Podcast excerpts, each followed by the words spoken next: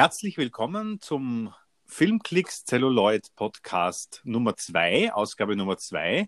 Wir begrüßen heute wieder Matthias Greuling, Chefredakteur des Celluloid Filmmagazins in Mödling und Gunter Baumann, Chefredakteur und Herausgeber des Online-Filmmagazins www.filmklicks.at in Wien.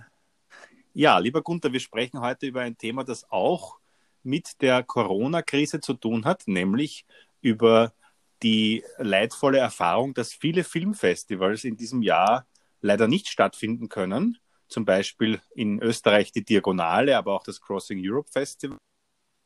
Schlimmer, jenes in Cannes, das wir alle schmerzlich vermissen werden, weil dort ja immer sozusagen die Initialzündung des Filmjahres, des Awardsjahres losgeht. Äh, wie ist denn das eigentlich einzuschätzen, wenn so viele Filmfestivals dicht machen?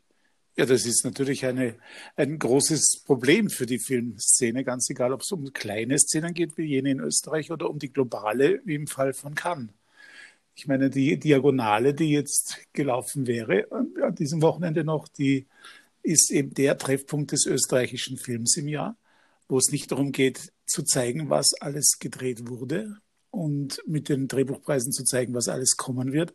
Es ist auch ein wichtiges Get-Together und ein Austausch, der wahnsinnig befruchtend wirkt auf die ganze Szene. Und dass der nun fehlt, ist also wirklich ein schmerzlicher Verlust, der nur zum Teil dadurch ausgeglichen kann, dass man ja einige Filme der Diagonale im, äh, also in Streaming-Formaten sehen kann. Ja, das betrifft vor allem die Filme des Jahresrückblicks. Die Diagonale ist immer zweigeteilt in mehr oder weniger Jahresrückblick, was ist zuletzt im Kino gelaufen aus Österreich und dann eben ein zweiter Teil, wo neue Arbeiten präsentiert werden. Äh, einige dieser Jahresrückblicksarbeiten sind bei Flimit zu sehen. Das ist diese Streaming-Plattform des ORF.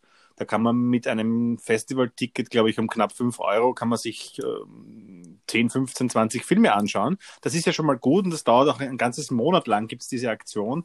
Aber da hast du schon recht, das ist wirklich schmerzlich, dass sich diese Branche auch hier nicht treffen und vernetzen kann. Denn das war ja die Diagonale auch immer ein Vernetzungstreffpunkt. Äh, die beiden Festivalleiter haben das auch sehr bedauert, aber äh, die Diagonale zu verschieben, haben sie gesagt, wäre nicht möglich gewesen, weil da zu viel Vertragliches und zu viele Filmpremieren dranhängen, als dass das nicht so einfach wäre. Ja, und ganz ähnlich verhält es sich ja bei dem Crossing Europe Festival in Linz, das Ende April angesagt war und leider auch abgesagt werden musste. Da könnte man jetzt sagen, na gut, Linz, das ist vom Publikum her ja ein, ein fast lokales Ereignis, weil so viele Menschen mhm. aus anderen ja. Teilen des Landes werden nicht hinkommen. Da ist schon was dran, aber gleichzeitig ist es halt auch ein großer, wichtiger Treffpunkt in diesem Fall von Filmemachern aus ganz Europa äh, die Fachpublikum ja, mitbringen und das Programm ist genau. halt fantastisch und zeigt sowohl den Gästen als auch den Machern, was auf diesem großen Kontinent in seinen verschiedenen Ecken alles passiert und was, was gemacht wird. Also auch das ist ein Riesenverlust. Und die, und die wunderbar engagierte Christine Dollhofer, die das Festival gegründet hat und seither auch leitet, die ist ja eben immer unermüdlich unterwegs in den, in den Kinosälen der großen Filmfestivals, wo sie eben diese Perlen für ihr Festival ausgräbt und sammelt. Äh, und darunter da, da ist auch das Filmfestival von Cannes, wo sie auch immer ist und wo wir als Journalisten auch immer sind und heuer zum ersten Mal nicht seit bei mir 21 Jahren und bei dir noch ein bisschen länger. Gut, 25 Mal war ich jetzt. Am 25 Stück, ja. Am, am Stück und ich auch 21 am Stück und heuer zum ersten Mal nicht. Äh, ist schon ein komisches Gefühl, oder? Ja, der Mai wird merkwürdig sein, aber das wird sowieso in jeder Hinsicht sein, weil wir das noch nicht klar, über ja. die Corona-Krise hinweggekommen sein werden. Kann träumt ja davon, ich sage es jetzt bewusst so, träumt ja davon, das Festival Ende Juni, Anfang Juli ansetzen zu können. Aber ich bin sicher, wir stehen nicht allein mit der Vermutung, dass daraus nichts werden wird. Also ich kann mir auch nur vorstellen, dass das ein, ein, ein frommer Wunsch bleiben wird des Festivals. Man hat halt dort versucht, nicht gleich abzusagen, um irgendwie so das Gesicht zu wahren und doch noch zu sagen, okay, wir, wir glauben daran, dass das eine Chance hat, aber es ist unter realistischen Umständen ja nicht einmal ein Herbsttermin wirklich realistisch. Nein, also Für Cannes schon gar nicht, weil Cannes ja sozusagen äh, die einzige Chance, Cannes noch heuer stattfinden zu lassen, wäre eben in diesem Bereich Ende Juni, Anfang Juli, weil das der einzige Bereich ist, wo äh, keine anderen namhaften Festivals stattfinden. Und nur da kann sich ja Cannes hineinsetzen, in einen, so einen freien Slot sozusagen, wo, wo ein bisschen Bewegung äh, möglich ist. Das ist im Herbst ja nicht der Fall. Also selbst wenn Festivals im Herbst stattfinden sollten, äh, wovon offenbar diese Festivals noch alle ausgehen, weil die sind noch nicht abgesagt worden, äh, dann wäre dort für Cannes gar kein Platz. Also so insofern ja. wird die Chance, dass Cannes stattfindet, kleiner, je länger die Krise dauert und äh, für den Herbst, da wäre es dann gar nicht mehr möglich. So sehe ich das zumindest. Ja, so sehe ich es auch. Auf einen kurzen Nenner gebracht. Ja. Und äh, ich glaube halt, es ist aus zwei Gründen unmöglich, selbst wenn der Termin halten können würde.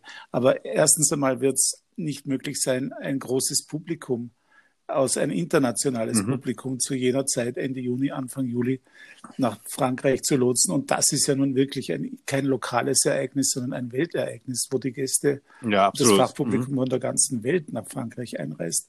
Und mhm. ich kann mir auch nicht vorstellen, dass es möglich sein wird, amerikanische Stars und Großproduktionen im jetzt, also auch in einem gelockerten äh, Reiseumfeld zu dieser Zeit nach Cannes zu bringen. Momentan wäre es ja nicht einmal möglich, von Amerika nach Frankreich zu fliegen, weil ja der gegenseitige Luftraum gesperrt ist.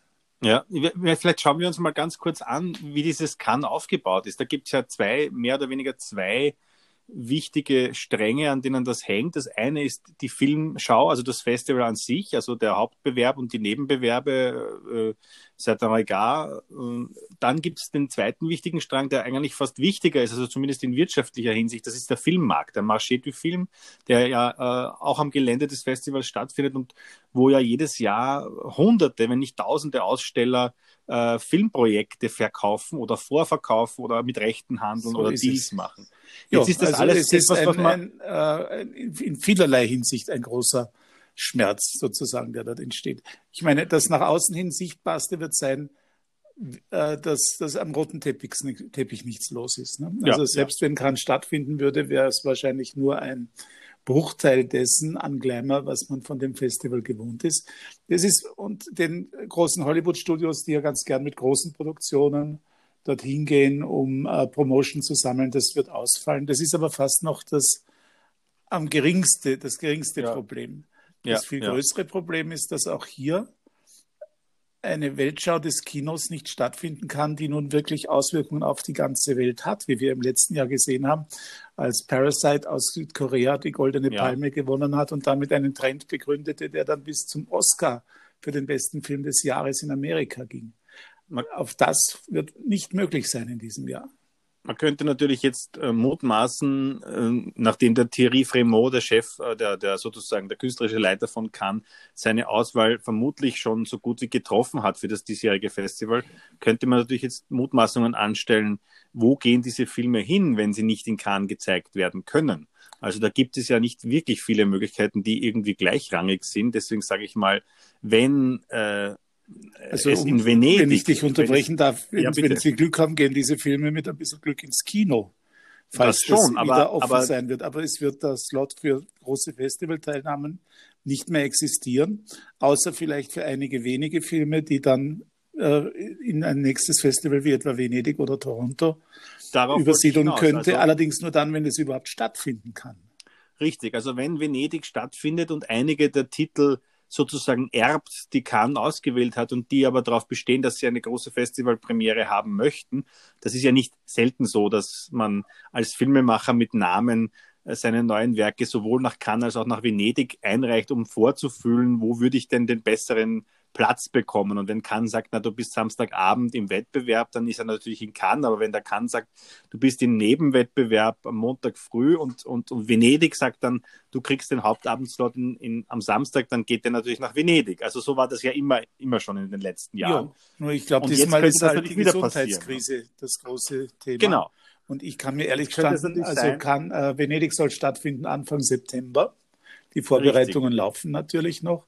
Aber wenn man bedenkt, wie unendlich das Leid Norditaliens ist unter der aktuellen Corona-Krise und dass mhm. der Veneto neben der Lombardei ja das am stärksten betroffene Gebiet ist, kann immer ehrlich gestanden zum heutigen Zeitpunkt nur sehr schwer vorstellen, dass das Filmfest Venedig stattfindet. Ich kann mir nur vorstellen, dass es eine Restchance gibt, auch, auch hier mit der Option, es vielleicht um einen Monat zu verschieben. Aber auch das sehe ich eher als unwahrscheinlich an. Also ich glaube nicht, dass die Festivals bis inklusive Venedig heuer stattfinden können. Ja. Und das nächste ist dann eigentlich erst, äh, Toronto kommt im Anschluss, San Sebastian in Spanien ist im Anschluss, also die können alle nicht stattfinden, vermutlich. Das ist das, was also, man befürchten muss. Ne? Ja, ja. Das ist, ja. jetzt könnte man sagen, das ist also zum ein no, trauriges Ereignis für jene Fachbesucher, die dort immer hinfahren, so wie du und ich. Aber mhm. es geht natürlich weit, weit, weit darüber hinaus. Mhm. Ähm, auch Venedig hat sich ja in den letzten Jahren einen neuen Namen dadurch gemacht, dass sie immer Filme im Programm hatten, die dann in der Award Season in Amerika ganz groß herauskamen. Ja, auch ja, diese im letzten Jahr zum Beispiel, fehlen. Im letzten Jahr zum Beispiel hatte dort Joker seine Weltpremiere und hat dann den beispiellosen Siegeszug bis zum Oscar für Joaquin Phoenix angetreten. Also Venedig ist die beste Plattform derzeit für das US-Kino oder für das US-Independent-Kino, wenn man so will, um Filme zu launchen für die Awards Season. So ist es. Jetzt könnte, man, so, jetzt könnte man die ketzerische Frage stellen, vielleicht kommen die Studios dann drauf, Festivalteilnahmen sind ja teuer, brauchen wir ja. das überhaupt?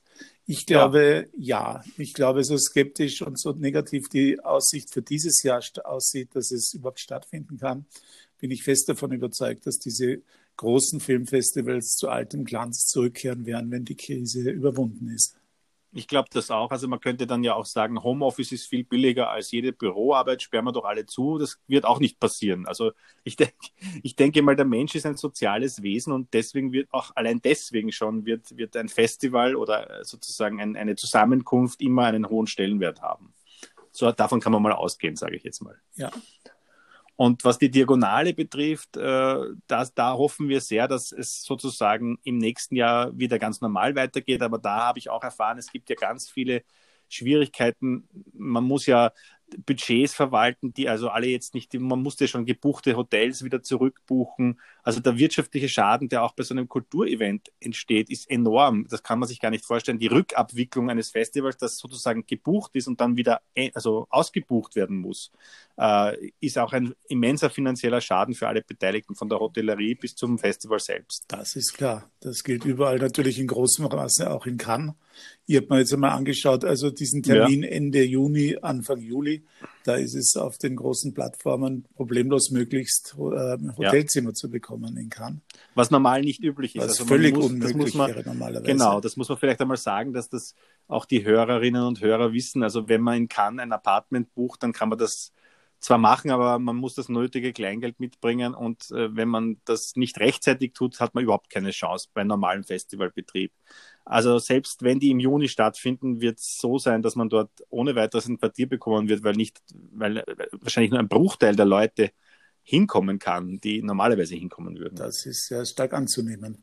Es ist ja auch sehr zweifelhaft, ob bis dahin die Reisebeschränkungen äh, schon aufgehoben ja. sein werden. Ja, und auch der Flugverkehr ne? natürlich ja, ja, wieder ja. normal anläuft. Ja, wie auch immer, das heißt, das Festival an sich als Ort der Präsentation von Filmen ist ein, ein ganz wesentlicher Bestandteil der Filmindustrie. Äh, denn nur und der dort Filmkunst. bekommt man ja, und der Filmkunst, ne, nur dort bekommt man ja die Aufmerksamkeit auf einen Schlag. Äh, dort sind hunderte, tausende Journalisten, dort wird publiziert, Werbung gemacht.